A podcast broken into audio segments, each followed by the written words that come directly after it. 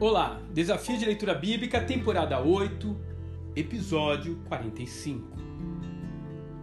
Contentamento. Carta aos Filipenses. O último capítulo de Atos narra como Paulo e seus companheiros foram resgatados da ilha de Malta e finalmente conduzidos até Roma, onde o acusado aguardou seu julgamento por cerca de dois anos em uma prisão domiciliar prisioneiro provavelmente deve ter muito a falar sobre sofrimento e desânimo.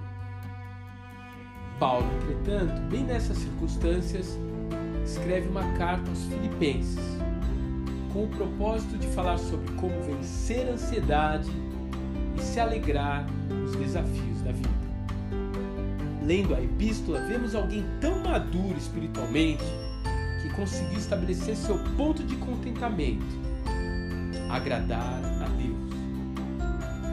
Diante desse objetivo, todas as outras coisas se tornam secundárias. O que você está buscando como alvo hoje para a sua vida? Ter uma casa na praia?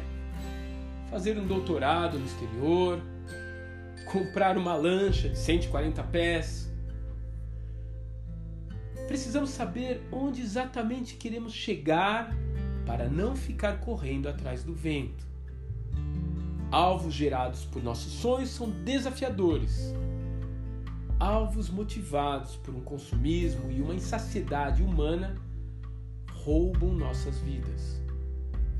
Se você realmente crê naquilo que Jesus conquistou para nós na cruz, então o seu contentamento poderá se resumir a simplesmente alcançar tudo que Deus um dia sonhou para você.